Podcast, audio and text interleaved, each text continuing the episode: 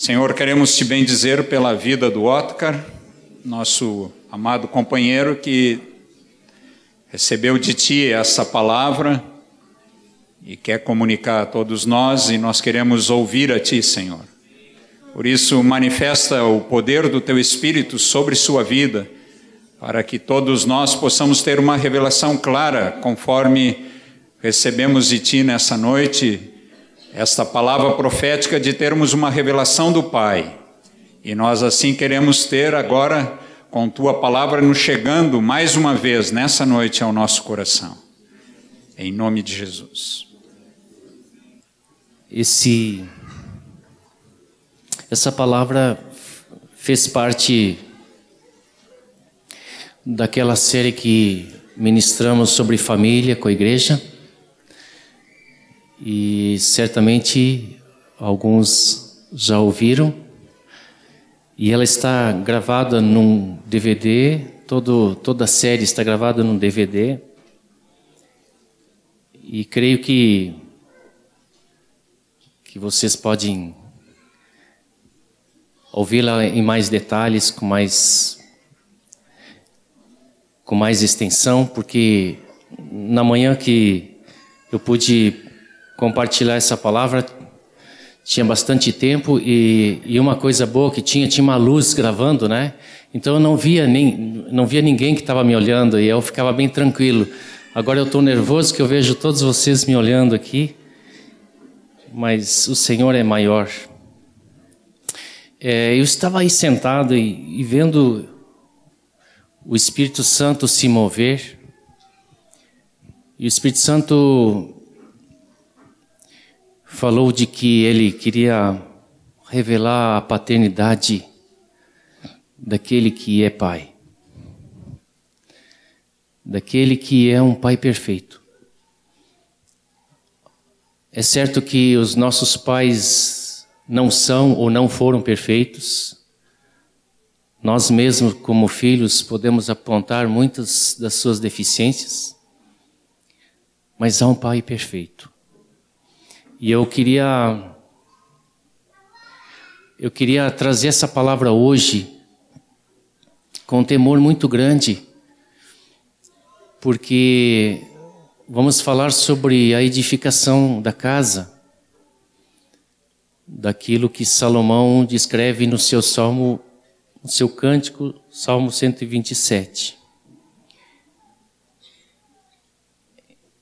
E eu passando os olhos assim na congregação, eu vi alguns que já não têm mais pais, alguns que não casaram, e eu fiquei pensando como essa palavra vai cair no seu coração.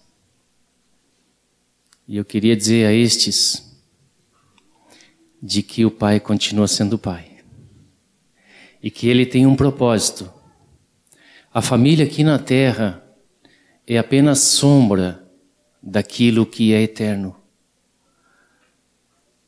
O Senhor que instituiu a família aqui na terra, Ele quis que nós entendêssemos a relação que nós teríamos como filhos de um Pai perfeito. E ao mesmo tempo, nos emprestou filhos para que pudéssemos conduzi-los a entender a paternidade dele.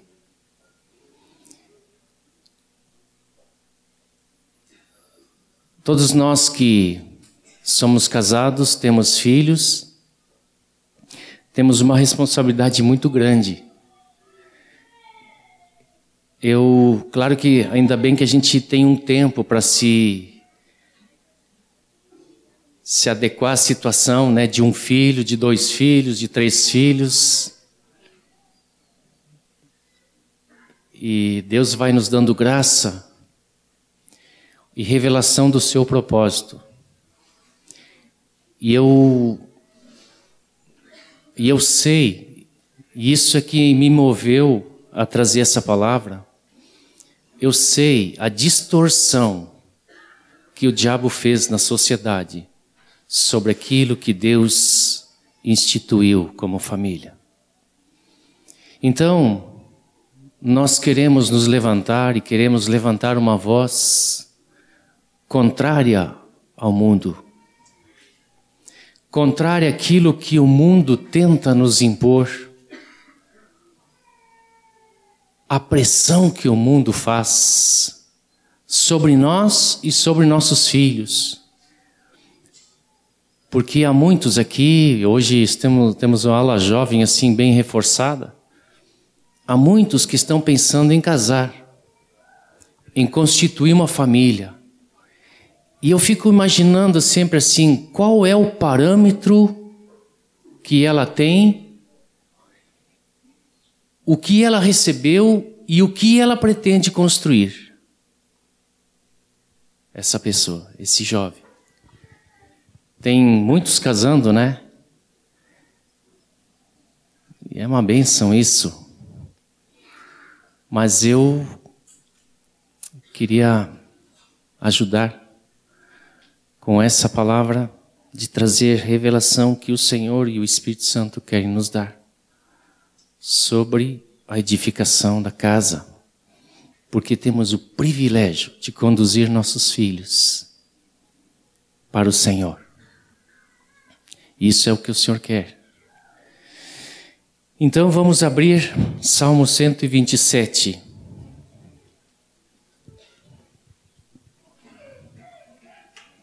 Que diz assim: Se o Senhor não edificar a casa, em vão trabalham os que a edificam. Se o Senhor não guardar a cidade, em vão vigia sentinela. Inútil vos será levantar de madrugada, repousar tarde, comer o pão que penosamente granjastes, porque aos seus amados ele o dá, enquanto dormem. Herança do Senhor são os filhos, o fruto do ventre seu galardão. Como flechas na mão do guerreiro, assim os filhos da mocidade. Feliz o homem que enche deles a sua aljava. Não será envergonhado quando pleitear com os inimigos à porta. Então, tendo clareza de que o Senhor instituiu a família, é projeto dele, tendo clareza de que Deus quer edificar a casa, porque é a única maneira pela qual ele garante que esse trabalho nosso não vai ser vão? É se ele edificar. Então, quero dizer para vocês que Deus quer edificar cada casa de vocês. Não é um trabalho que só vocês querem. Deus quer. Agora, edificar uma casa, e estou falando não da casa tijolinho, né? Estou falando da casa relacionamento de família. Tudo aquilo que envolve o relacionamento da família. Aliás, o texto que Rogério leu no começo sobre Efésios 5 ali, enchei-vos de espírito, eu disse assim, podia continuar lendo, né? Daí porque ele fala sobre mulheres, sede submissas, maridos, amai vossos filhos, pais, né? Todo relacionamento da casa estão ali na continuidade do enchimento do Espírito. Porque andar no propósito de Deus é andar no propósito do Espírito Santo. Para depois concluir quanto ao mais aquela palavra que ele nos deu. Vocês querem andar no Espírito Santo? Edifiquem a casa conforme os princípios de Deus. Esse é o segredo. E edificar uma casa dá trabalho. Dá trabalho. Tem uns que não arriscam o segundo filho de tanto trabalho que o primeiro dá, né? Mas vocês imaginam chegar no fim do trabalho e ele ser vão? Que tristeza! Então, para que não seja vão nosso trabalho, precisa edificar com o Senhor.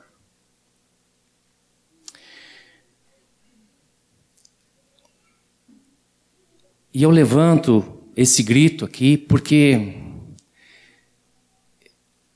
eu tenho visto tanta destruição na sociedade, influenciando nossas famílias. Eu tenho um primo, que bom que vocês não conhecem, porque nem eu não sei onde ele está.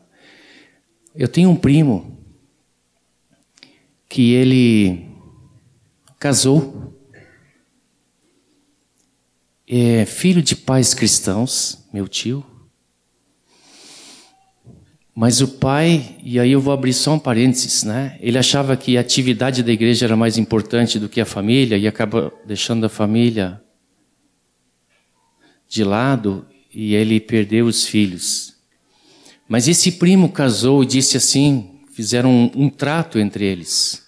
Tu faz tuas coisas, eu faço a minha, eu vou para onde eu quero, tu faz para onde eu quero. Quando nos encontramos eles, eu não sei onde está um nem outro, porque eles, eles andam por países diferentes, são meio trogloditas assim, não tiveram filhos, graças a Deus, né? Porque, porque cada um queria viver a sua vida, totalmente fora do propósito de Deus. Mas isto é o mundo. Porque Desde o começo, Deus queria uma família e já em Gênesis lá ele disse para Adão e Eva, ele disse: Sede fecundos, multiplicai-vos, enchei a terra, dominai-a. Havia um propósito de Deus em que a família tivesse uma ação na sociedade. E Deus gravou no coração de todos nós. Não tem como tirar isso. Deus gravou isso no nosso coração. A família faz parte do ser humano. Já houve muitas tentativas, né, de excluir a família, não dá certo. Não dá certo. É, eu, eu gosto sempre de observar assim, né? Agora no PAN, por exemplo, o que, que tu vai fazer agora? Ah, eu vou para casa ver meus filhos, vou para casa ver minha esposa, né? O Dunga, vou ver minha filhinha que nasceu, né? Alguma coisa da família, ela, ela é natural do homem. Basta estar um tempo longe e nós queremos voltar para casa. Eles querem voltar para casa, porque aqui, ali é um lugar de refúgio, um lugar de paz, um lugar de alegria. Tem um cântico do Azaf, né? Que diz assim: Lar, doce lar, como é bom ali estar, pois ali é meu refúgio, ali é o meu lugar, né? E vai dizendo, porque assim é o. É a nossa casa. É o projeto de Deus.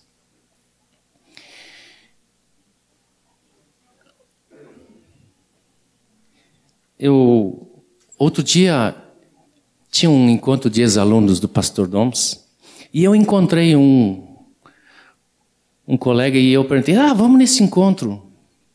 Diz ele, diz ele assim: "Não, eu não vou."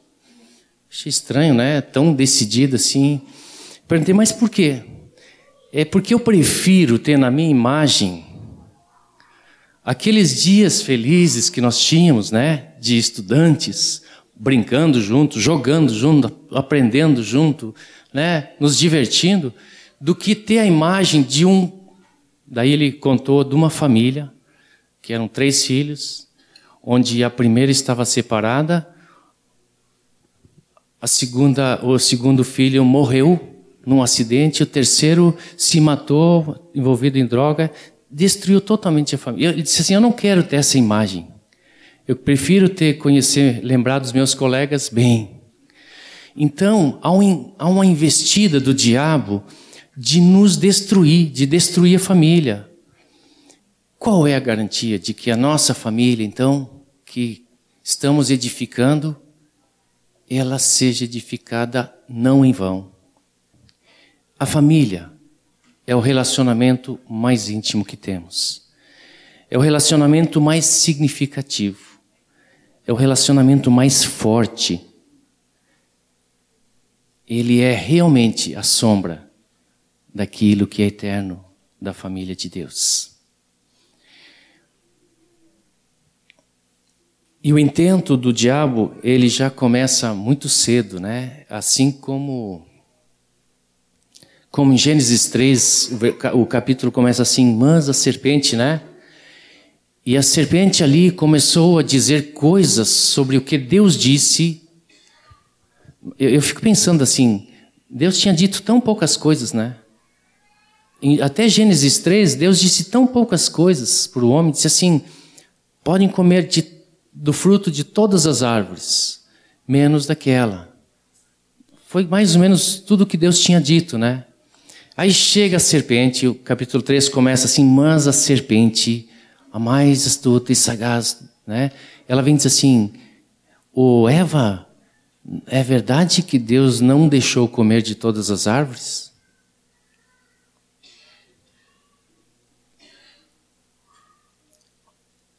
Um pequeno engano e nós entramos debaixo de um engano que é uma, de uma mentira que o pai da mentira começa a semear.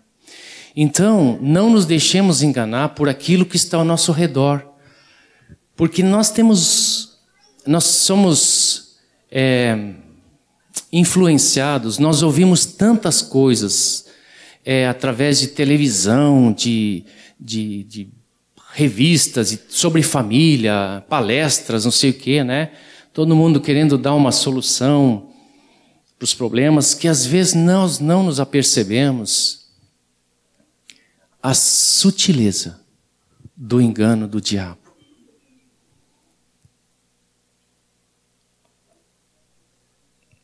É, o diabo não diz que a família é ruim, né?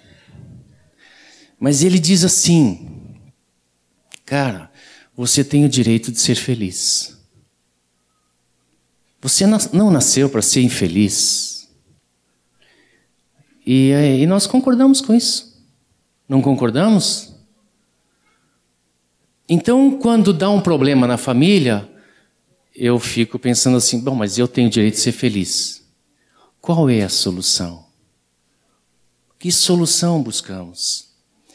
O diabo nos leva a uma vida não de relacionamentos, mas ele nos leva a uma vida de individualidade.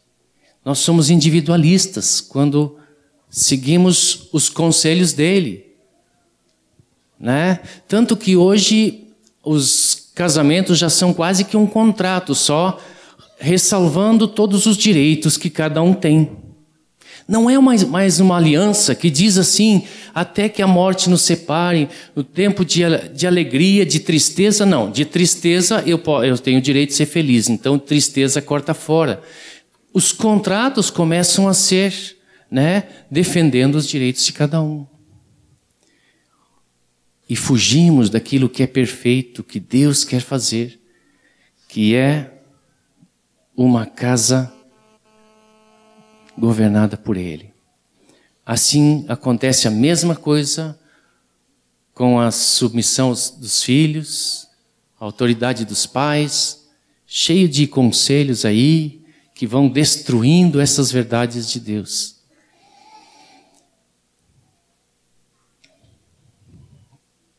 Eu não vou falar sobre marido e mulher, porque essa sempre foi a tarefa do João Nelson, né? Eu acho que vocês já ouviram falar alguma coisa sobre isso, ele vai repetir. Mas eu vi uma vez uma frase do eu li do Ivan Baker, diz assim: as pessoas que nos incomodam nem sempre são as piores. Fiquei pensando, claro que depois ele vai dizendo por quê, né? Mas aquilo ficou impactado. Sabe por quê? Porque relacionamento é um tocar no outro. E quando somos tocados, isso nos incomoda. Não é? Quando alguém nos deixa em paz, fica bem longe de nós, ele não nos toca e nós não nos incomodamos, mas também ele não nos afeta em nada, ele não nos melhora em nada, ele não nos aperfeiçoa em nada. Mas na família é que nós somos tocados. No relacionamento marido e mulher, um toca o outro. Não no mau sentido, né? Mas no bom sentido. Vai nos mostrando as nossas deficiências para que sejamos aperfeiçoados. Não para a separação, mas para a perfeição.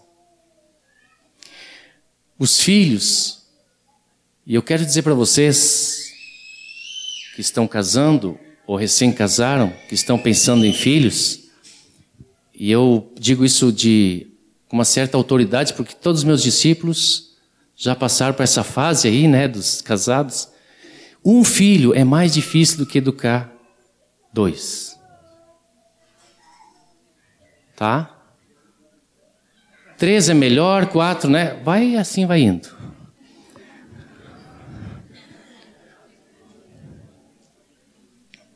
É mais fácil. Eles aprendem entre si o que a gente nem precisa mais ensinar. Ensina por primeiro, o primeiro já já sabe como é que é, o segundo já vê no primeiro, já ajuda, né? E assim vai indo. E eles aprendem a repartir, eles aprendem a esperar a vez deles, eles aprendem a não ter tudo, esperar, né? É uma benção. É uma benção. E os que têm um, não vou dizer porque eles já ouviram de mim, eu vivo dizendo isso para eles, né? Os que não têm, então, coitado, né, Camila? Coitado, sofreu na minha mão até até esse dia, né? Que benção. Ah, o individualismo é fugir de toda relação que me faz perder minha individualidade, que tira minha individualidade. E nós somos família, não somos mais dois. Jesus disse, portanto, não são mais dois. Estamos edificando esta casa de relacionamentos. E separar é desistir do que Deus quer realizar. Separação é a desistência do que Deus quer realizar. E uma aliança entre um homem e uma mulher permanece quando o amor de Deus, aquele amor que se dá sem esperar nada em troca, que tudo sofre, tudo crê, tudo espera, e tudo é um relacionamento, é uma aliança que permanece. Bem, eu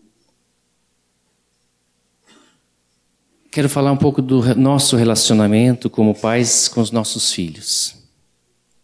Princípios claros em toda a palavra de como devemos conduzir nossos filhos. E é só assim que podemos edificar nossa casa com o Senhor quando observamos esses princípios.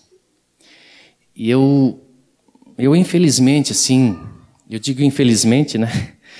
Mas eu, eu tenho andado muito com os nossos adolescentes aqui. E às vezes nós percebemos deficiências nos adolescentes que demonstram, que mostram a, a uma deficiência dos pais. Ah, e nos meus próprios filhos, eu vi defi minha deficiência quando eu fui começar a perceber algumas coisas de ações e reações deles. E muitas vezes nós tentamos chegar nos pais e os pais se armam. É, e eu sei que é, é ruim alguém falar dos nossos filhos, né? Eu sempre digo: de mim pode falar o que quiser, mas tocar nos meus filhos dói uma barbaridade, né? Pega no aquele lugarzinho assim, né? Mas precisamos ouvir algumas coisas. E eu, eu às vezes tenho vontade de dar um grito. Naquele dia eu não dei um grito porque eu estava sendo gravado. Mas acordem! não vou gritar no microfone porque senão Gente, acordem. Vocês que têm filhos, acordem. Não deixe os vossos filhos de qualquer jeito. O Senhor quer edificar a tua casa. Então atenta. Primeiro, pare de ouvir o mundo, de como você deve educar seus filhos. Pare de ouvir isso. Salmo 1 diz assim: Bem-aventurado o homem que não anda no conselho dos ímpios. Sabe por quê? Porque os ímpios não consideram Deus. E ver um conselho de alguém que não considera Deus para um projeto que é de Deus, queridos, onde é que nós estamos? Ah, mas é, é, desculpe os psicólogos aqui, mas psicólogo tal disse isso, isso, isso. Ímpio. Se ele não teme a Deus, é ímpio. A palavra diz não de não ouvir o, os conselhos ruins dos ímpios. Ele disse para nós não ouvirmos os ímpios porque eles não consideram Deus.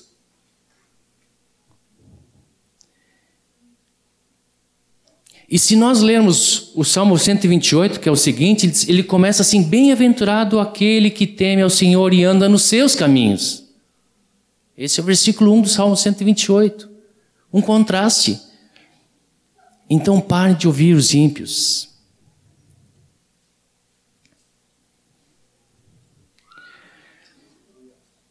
Eu. Não sei. Às vezes nós delegamos essa tarefa para avó, para empregada, para creche, sei lá. Eu não sei, assim, com que consciência nós podemos fazer algumas coisas com aqueles que Deus nos deu, que são herança dele. Eu não estou aqui condenando nada, nem dizendo que deve fazer, não deve fazer. Eu só estou colocando que você deve, deva considerar isso diante de Deus.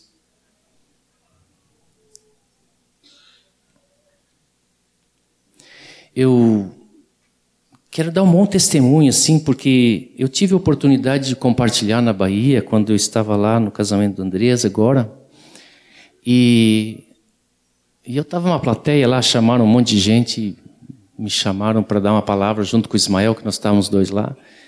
E eu compartilhei alguma coisa sobre, sobre adolescentes. Mas eu fiquei muito atento de como eles viviam e como eles agiam. E eu estive na casa de alguns irmãos, aliás, bastante irmãos. E eu percebi uma coisa, e eu estou falando aqui para nos estimular. Porque eles têm menos salinha do que nós, escolinha, com professores e aulinha. Menos. Agora, o que eu vejo nas crianças deles é muito mais temor a Deus, muito mais respeito, muito mais os princípios de Deus inculcados na vida deles. Onde está a diferença? Com certeza na nossa casa. Com certeza. Porque lá o ensino é o mesmo que aqui. A palavra é a mesma. A diferença é ouvir e praticar. Nós praticamos tudo o que ouvimos da palavra sobre a edificação da casa, sobre seus princípios, porque quem ouve e não pratica é como construir a sua casa, edificar a sua casa sobre areia. E vem o vento e a chuva e ela cai. E sabe o que diz? É grande a sua ruína. Precisamos ouvir e praticar. E eu não vou falar muito sobre educação de filhos, porque esse é o papel do Ismael, né? Alguns de vocês já ouviram o Ismael ministrando isso, né? Se não ouviram, tem um vídeo, né? Tem um DVD e ele vai falar isso de novo. Outra coisa que eu percebo é que o mundo entra com muita facilidade em nossas casas. Muita facilidade. O diabo já providenciou para que o seu intento de destruir a família seja facilitado. É só conectar, é só ligar, é só. Ganha tudo em casa, não precisa sair de casa, está tudo. Você tem à disposição tudo. E às vezes nós não detectamos o intento do inimigo. Nós deixamos ligado em vez de desligar. Eu vejo Jesus andando por esse mundo, no seu evangelho, quando descreve sua vida, ele andava com pecadores, ele andava com os, com os publicanos, ele andava com as, até com as prostitutas, que a gente pensa assim, pá, mas esse homem andou, né? Mas ele fazia diferença. Ele não era influenciado por ninguém deles. Ele que fazia diferença. Queridos, nós precisamos fazer diferença. O mundo não tem que entrar na nossa casa, nós que temos que entrar no mundo, ide por todo mundo. Nós, como família, temos que ser um modelo para o mundo. A minha casa tem que ser algo que o meu bairro possa olhar e ver esse homem cuida da sua casa, tem seus filhos ordenados, são um testemunho. O que eles têm?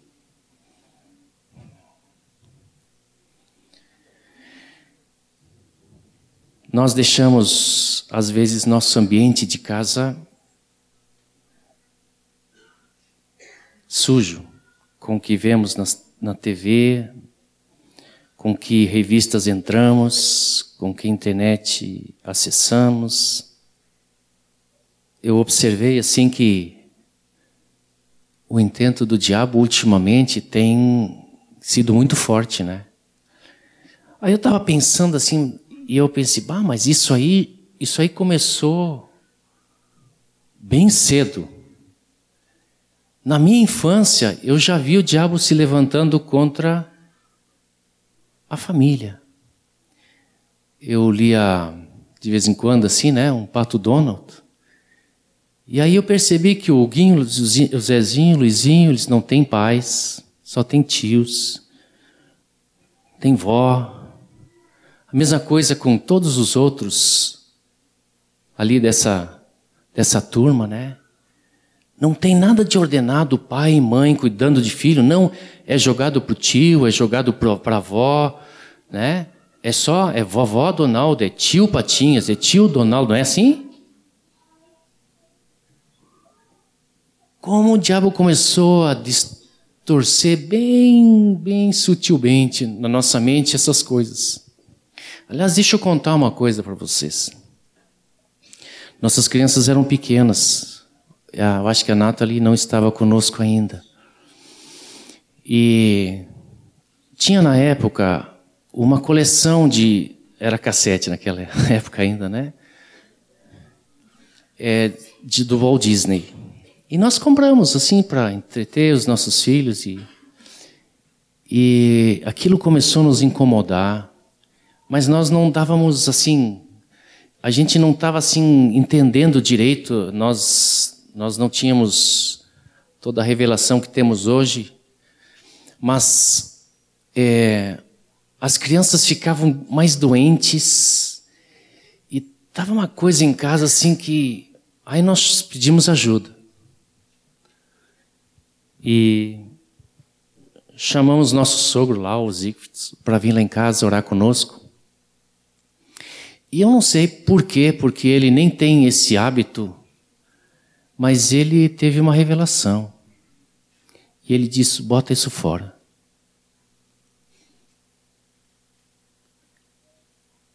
E nós botamos fora, graças a Deus. Botamos fora e, e voltou a harmonia lá em casa. Tão sutil, né? Quem poderia imaginar que o tão famoso Walt Disney pudesse trazer estragos? Ele foi um homem usado pelo príncipe deste mundo.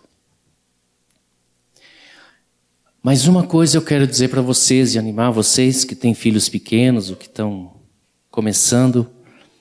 Eu, numa leitura de banheiro, caiu uma revista evangélica nas minhas mãos e o testemunho de um pastor com quatro filhos. E ele contando testemunho que todos eles, sendo educados desde pequeno nos princípios de Deus, tiveram revelação de Deus aos cinco, quatro, cinco, seis anos. Todos os quatro. E eu disse, mas que interessante. Lá em casa foi a mesma coisa. Todos eles, mais ou menos aos cinco anos, tiveram a primeira revelação da necessidade de Deus nas suas vidas. E eu quero dizer para vocês, nessa idade, se vocês os conduziram pelo caminho que vocês estão andando, né? Não adianta a gente indicar um caminho que não anda, né? Eles nessa idade vão ter revelação dessa necessidade de se entregar para o Senhor. É claro que depois na adolescência, aquele reboliço todo, eles precisam reafirmar essa posição, né? Mas podem ter certeza, ali Deus começa a semear a sua semente no coraçãozinho deles. Agora eu quero fazer uma coisa mais prática. Que recursos nós temos para edificar essa casa com segurança para que o nosso trabalho não seja vão? E eu quero apontar para três recursos. A primeira, o primeiro recurso está aqui. Esta é a palavra de autoridade sobre tudo que concerne a família. Se Ele é o Senhor, esta é a palavra dele, você pode segui-la cegamente até, porque ela vai dar o seu fruto. Se nós lemos os princípios e duvidamos ou ajustamos para nossa vontade, ou nosso querer, ou nossa realidade, ou nossa cultura, nós estamos distorcendo a palavra da verdade. E eu quero ler um texto que está lá em Deuteronômio 6. Os primeiros versículos. que Moisés então retoma todo o ensino dele, daquilo que Deus tinha mandado ele dar aos filhos de Israel, e ele diz o seguinte: Deuteronômio capítulo 6, versículo em diante. Estes, pois, são os mandamentos, os estatutos e os juízos que mandou o Senhor teu Deus, se te, se te ensinassem para que os cumprisses na terra a que passas a, para possuir. Para que temas ao Senhor teu Deus e guardes todos os seus estatutos e mandamentos que eu te ordeno, tu e teu filho e o filho do teu filho, todos os dias da tua vida, e que teus dias sejam prolongados. Ouve, pois, Israel, ouve Está ouvindo? Ouve. E atenta. Está com atenção? Atenta. Em os cumprires. Está cumprindo? Cumpre, para que bem te suceda e muito te multipliques na terra que te mana leite e mel como te disse o Senhor, Deus de teus pais. Ouve, Israel, o Senhor nosso Deus é o único Senhor. O Senhor é o único. Amarás, pois, o Senhor teu Deus de todo o teu coração, de toda a tua alma e de toda a tua força. Estas palavras que hoje te ordeno estarão no teu coração. Onde tem que estar a palavra? No teu coração, no meu coração. Não adianta estar em DVD, nem adianta estar na prateleira. Tem que estar no coração.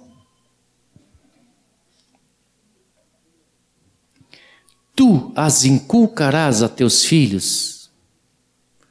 Inculcar é, sabe o que, que é? É falar mesmo que eles não queiram ouvir. Ficou fácil? Tá bem. E delas falarás assentado em tua casa, andando pelo caminho, e ao deitar-te e ao levantar-te. Sabe que tempo livre sobra? Nenhum.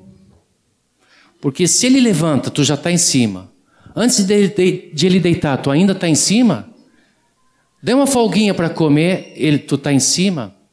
Ele está andando contigo, tu está em cima. É certo que não sobra tempo para outras coisas, a não ser a ouvir os princípios e as verdades de Deus. Fazemos assim com nossos filhos? Sabe, às vezes nós levamos nossos filhos para a escola, estão conosco no carro e a gente fica falando de futebol. Não é? Parece que nós temos que falar o que eles gostam. Deus não faz assim conosco. Deus fala conosco aquilo que precisamos. Não do que nós queremos ouvir. Se tu ama teu filho, tu fala com ele o que ele precisa. Tu dá para ele o que ele precisa. E muitos dizem assim: Ah, mas se eu fizer isso, eu perco meu filho. Querido, você já perdeu seu filho. Tenta recuperá-lo. Também as atarás como sinal na tua mão, e te serão por frontal entre os olhos, e as escreverás nos umbrais de tua casa e nas tuas portas. Gostaria que a gente entrasse na porta de qualquer um de nós e percebêssemos a palavra viva. Entrar na porta do irmão e dizer assim: aqui se vive a palavra. Não adianta deixar escrito no umbral, é lógico que não adianta. Mas eles precisavam ver, e Deus queria que eles vissem, para que toda vez que entrassem, eles vissem. Porque nós hoje temos a Bíblia impressa, eles não tinham. Tinha aquelas pedras gravadas por Deus, pelos próprios Deus, as, os mandamentos que estavam lá na arca. Mas é para estar tá no coração. Não estou sendo muito duro, né?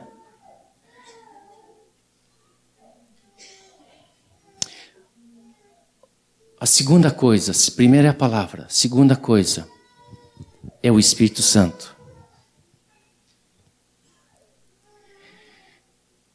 Queridos, nós temos um privilégio tão grande, porque o Espírito nos foi otorgado, e muitas vezes, muitas vezes, não fazemos uso dele. Queria ler João 14, um versículo,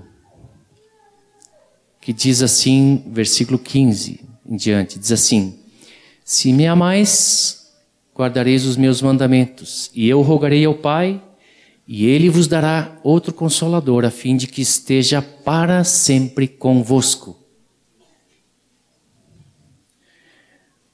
O Espírito Santo está para sempre conosco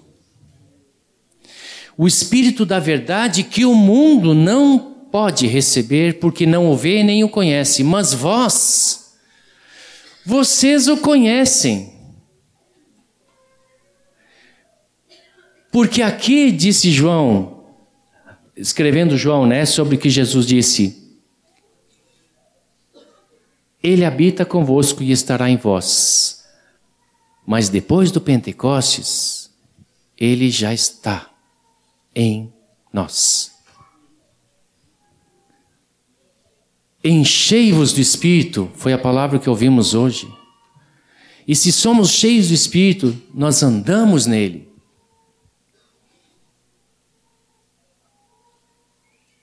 O Espírito da Verdade, versículo, capítulo 16, do mesmo João, capítulo 16, versículo 13, vai falar de novo quando vier, porém, o Espírito da verdade, ele vos guiará toda a verdade, porque não falará por si mesmo, mas dirá tudo o que tiver ouvido e vos anunciará as coisas que hão de vir. Ele me glorificará, porque há de receber do que é meu e vou-lo-á de anunciar.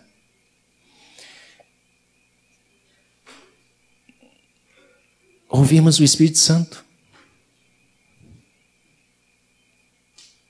Às vezes, entramos numa dificuldade em casa com nossos filhos e não sabemos o que fazer. Então, agora dois recursos nós já temos: a palavra. Se a palavra não tem nenhuma coisa específica sobre o nosso problema, vai orar. É certo que o Senhor quer edificar a tua casa. É certo que o Senhor quer dar direção para ti.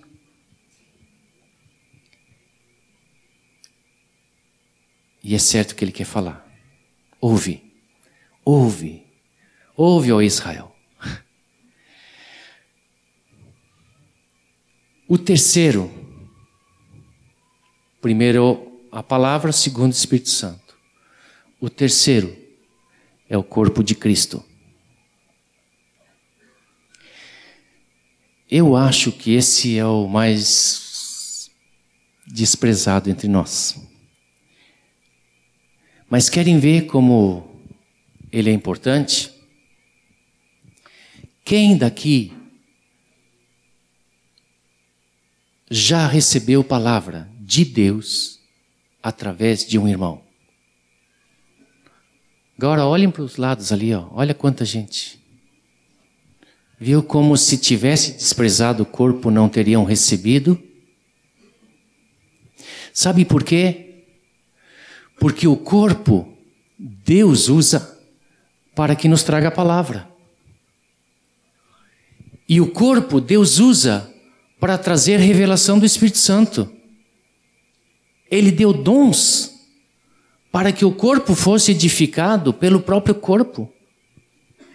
Então, se desprezarmos o corpo, corremos o risco de não ouvir a palavra nem o Espírito Santo.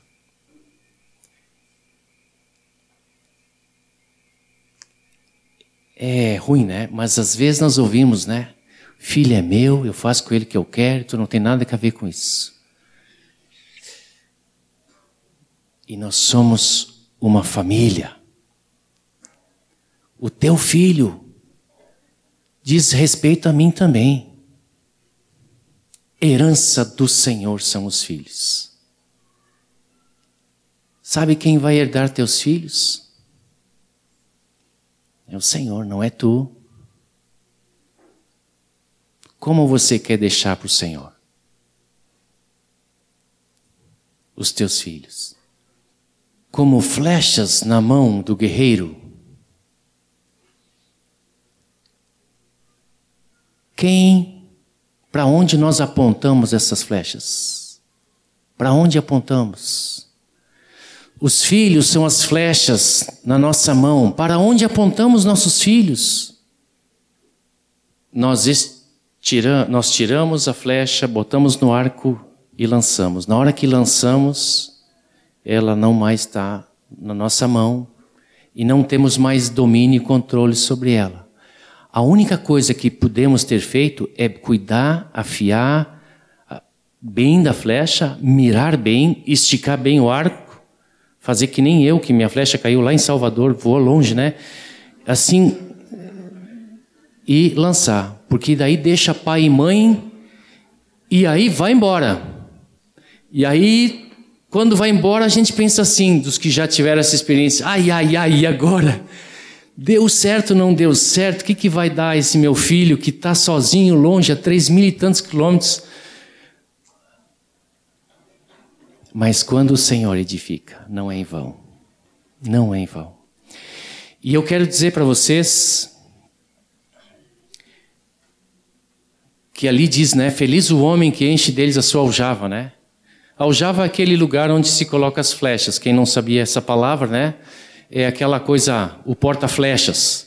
Então o, ar, o arqueiro ou o guerreiro tira a flecha assim, pá, blum, tira outra, né? Pá, blum. E quanto mais flecha ele tiver, melhor, né?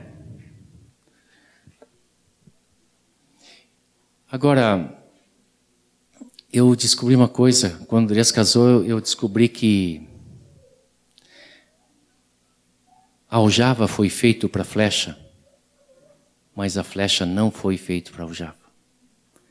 Meu filho não ia ficar sempre dentro da aljava. Um dia, o arco lançou ele. E o próximo tá para ser lançado aí também, né? Mas esse eu já mirei para baixo assim. Ele vai cravar bem pertinho aqui.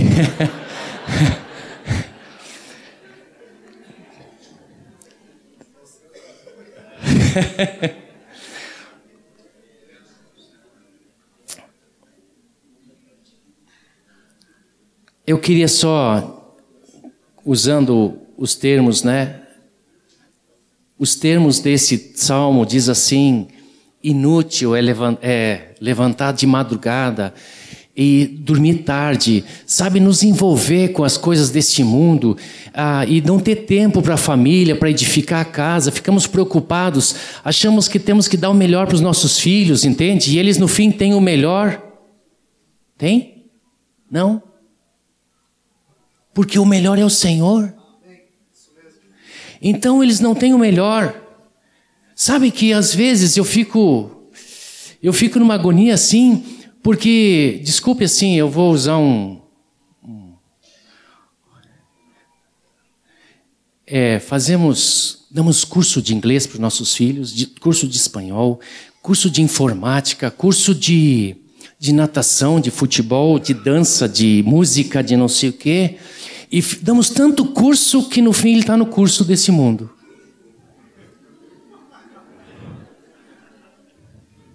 E o reino? Preparamos os nossos filhos para este mundo? Eles estão, mas não são daqui. Eles não são deste mundo.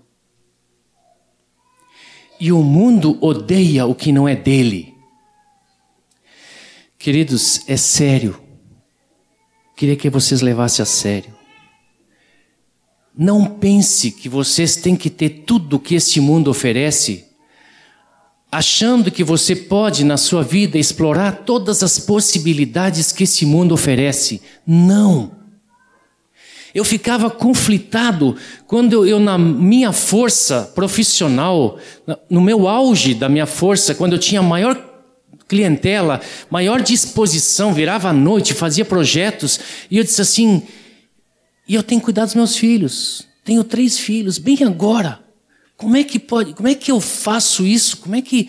E eu ficava agoniado. Daí até um dia Deus me aquietar assim, disse assim: Eu fiz isso de propósto no auge da tua força, tu vai escolher o que tu vai fazer. Ou tu vai acordar de madrugada, dormir tarde e comer o teu pão penosamente, ou tu vai cuidar da tua casa e ver a herança do Senhor no fim da tua vida. Eu eu temo um pouco em dizer isso, porque eu creio que tem pessoas aqui que devem dizer assim: eu perdi. O mundo me venceu. Porque eu fiz tudo errado. Eu não consigo mais recuperar. Eu quero te dizer uma coisa. O mundo não venceu. Jesus venceu o mundo. E essa vitória Ele quer te dar. O que é impossível para ti, Deus faz ser possível. Entrega esse teu caminho para o Senhor, confia nele mesmo. Pega seus princípios, anda neles, o mais ele fará. Não desanima, tende bom ânimo. Eu venci o mundo, disse Jesus.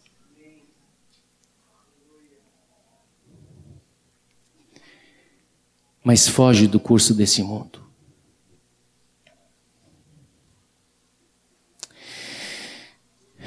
As coisas desse mundo sufocam a verdade.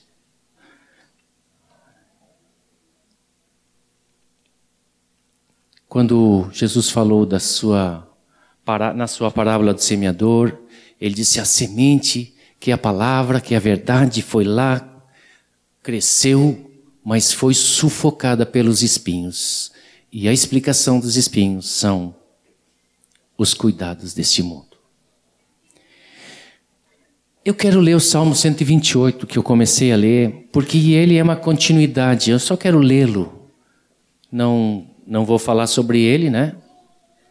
Hoje. Hoje não. O Salmo 128 diz assim: Bem-aventurado aquele que teme ao Senhor e anda nos seus caminhos. Do trabalho de tuas mãos comerás, feliz serás e tudo te irá bem. Viu como não precisa te preocupar muito com trabalho? Eu não estou falando que você não deva estudar, que você não deva trabalhar, porque isso faz parte, o Senhor disse isso, né? Mas buscai o reino em primeiro lugar. O reino tem que estar em primeiro lugar. Tua esposa no interior da tua casa será como videira frutífera, teus filhos como rebentos de oliveira, roda da tua mesa. Eis como será abençoado o homem que teme ao Senhor. O Senhor te abençoe, abençoe desde Sião, para que vejas a prosperidade de Jerusalém durante os dias de tua vida e vejas os filhos de teus filhos. Paz sobre Israel. A continuidade a continuidade. Tu ver teus filhos, ver os filhos dos teus filhos, sendo uma geração atrás de outra geração, seguindo para o propósito de Deus. Eu tenho um videozinho, tenho cinco minutos ainda, né? Vocês me dão cinco minutos ainda? Eu tenho um videozinho que foi feito para as bodas de ouro do, do meu sogro. E não fui eu que fiz, mas está muito bem feitinho, assim, muito criativo. E ele me dá uma alegria de ver, porque eu tive o privilégio, queridos, e eu quero dizer isso, eu quero dizer isso aqui com muita, com muita humildade, porque eu tive um privilégio de ser lançado como flecha para o alvo. Muitos de vocês vêm de famílias destruídas, de pais que não conhecem, não conheceram Deus quando vocês foram educados e estavam em casa. Então, tudo isso o Senhor quer restaurar. Mas nós que estamos formando família, né, Márcio? Que temos tudo pela frente, nós agora não temos mais desculpa. E assim como recebemos uma herança dos nossos pais, por graça, por graça, pura graça. Eu podia ter nascido lá na China, no meio da, de qualquer. Hã? É. Mas no interior da China, eu já me dei mal uma vez falando sobre China, né? Eu trabalhava na China e eu fui inventar de falar sobre China. Mas podia, vamos mudar então. Eu podia estar tá lá no meio da Índia. Não tem ninguém da Índia aqui, né? Tá bom. No meio do budismo lá, sei lá, qualquer coisa assim. Mas Deus me deu a graça de nascer na casa de um pai e mãe que temia o Senhor. Pura graça, pura graça. Não tenho diferença nenhuma contigo que não foi assim. Mas eu quero dizer, nesse videozinho, da esperança que nós temos no Senhor. de acrescentar geração a geração e realizar a tua vida. Nada, nada vai realizar a nossa vida. Não é profissão, não é um reinado de poder político, não é grandes bens e riquezas. A única realização que está gravado no nosso coração é aquilo que deixamos como herança eterna. Vale a pena edificar a casa com o Senhor. Você vai ver os filhos, os filhos dos filhos e quem sabe os filhos dos netos. Todos nós fazemos parte de uma família cujo pai é o Senhor. E ele fará, como disse o Samir, o solitário viver em família. Você está numa família. Você não está abandonado. Você não está sozinho. Você faz parte dessa família. Senhor, nós te louvamos. Porque tu és o Pai amoroso. E tu disseste que, ainda que nós, como pais, esquecêssemos dos filhos, tu, como Pai eterno, tu não vais esquecer de nenhum deles. Senhor, que todos aqui se sintam no teu colo, amados, seguros, recebidos como filhos amados. Senhor, nós nos levantamos contra toda destruição do diabo, em nome de Jesus, e queremos edificar nossas casas para a tua glória, Senhor, em nome de Jesus. Amém. Estão despedidos para edificar a casa.